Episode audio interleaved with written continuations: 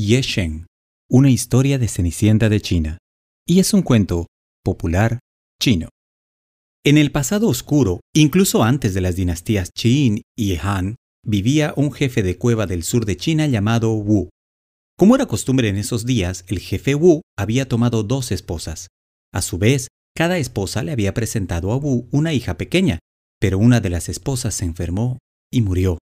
Y no muchos días después, el jefe Wu llegó a su cama y también murió.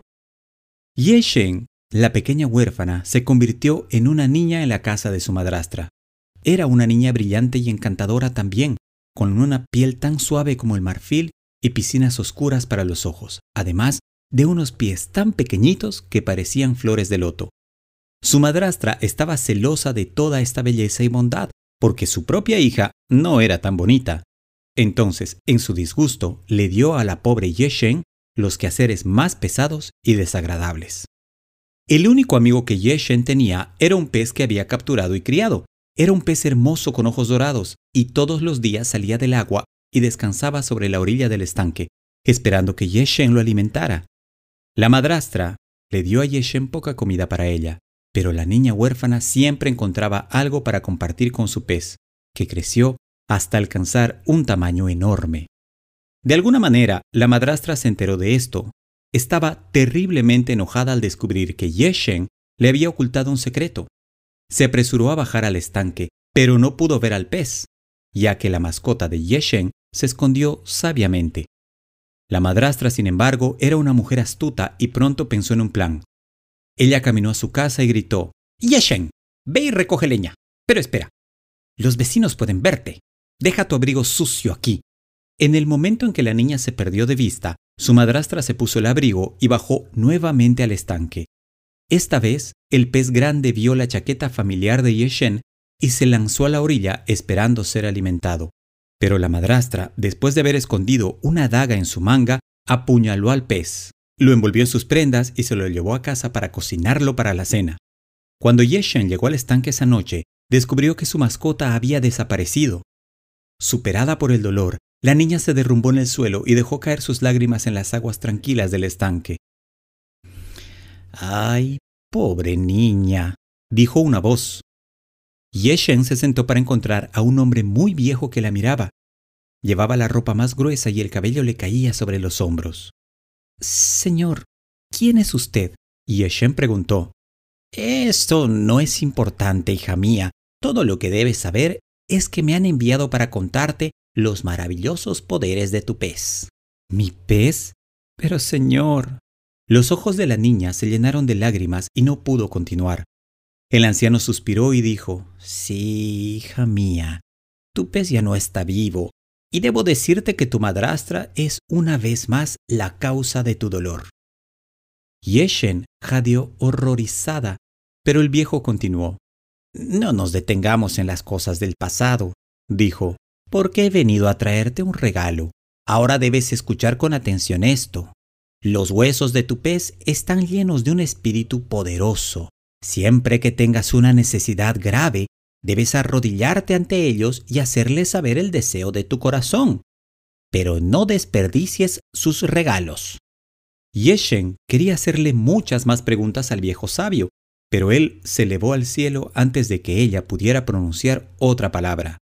Con el corazón pesado, Yeshen se dirigió al montón de estiércol para recoger los restos de su amigo. Pasó el tiempo, y Yeshen, que a menudo se quedaba sola, se consoló hablando con los huesos de su pez. Cuando tenía hambre, que sucedía con bastante frecuencia, Yeshen les pedía comida a los huesos. De esta manera, Yeshen logró vivir día a día, pero vivía con el temor de que su madrastra descubriera su secreto y se lo quitara. Así pasó el tiempo y llegó la primavera.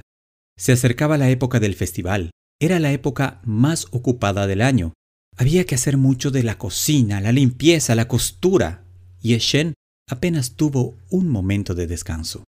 En el festival de primavera, hombres y mujeres jóvenes de la aldea esperaban encontrarse y elegir con quién casarse. ¿Cómo anhelaba esto Yeshen? Pero su madrastra tenía otros planes. Esperaba encontrar un marido para su propia hija y no quería que ningún hombre viera a la bella Yeshen primero. Cuando finalmente llegaron las vacaciones, la madrastra y su hija se vistieron con sus galas y llenaron sus canastas con dulces. Debes quedarte en la casa ahora y observar que nadie robe fruta de nuestros árboles, le dijo su madrastra a Yeshen, y luego se fue al bosque con su propia hija.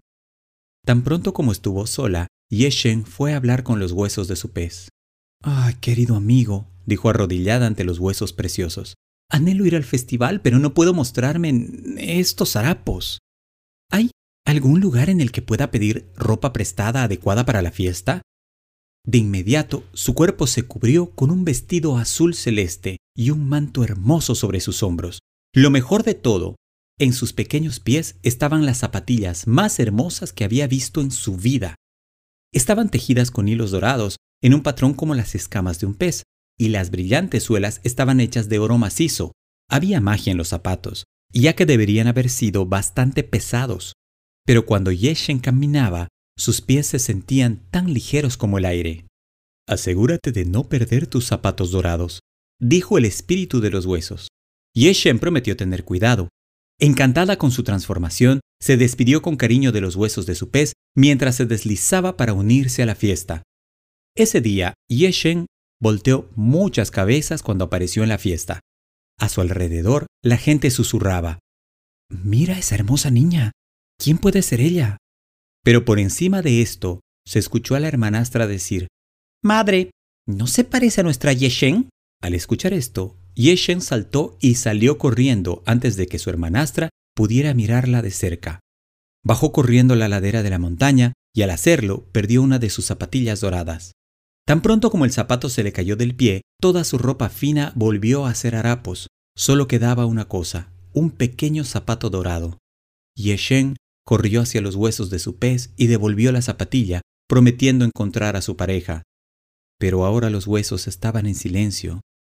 Tristemente Yeshen se dio cuenta de que había perdido a su único amigo. Escondió el zapatito en su colcha y salió a llorar, apoyada contra un árbol frutal sollozó y sollozó hasta que se durmió.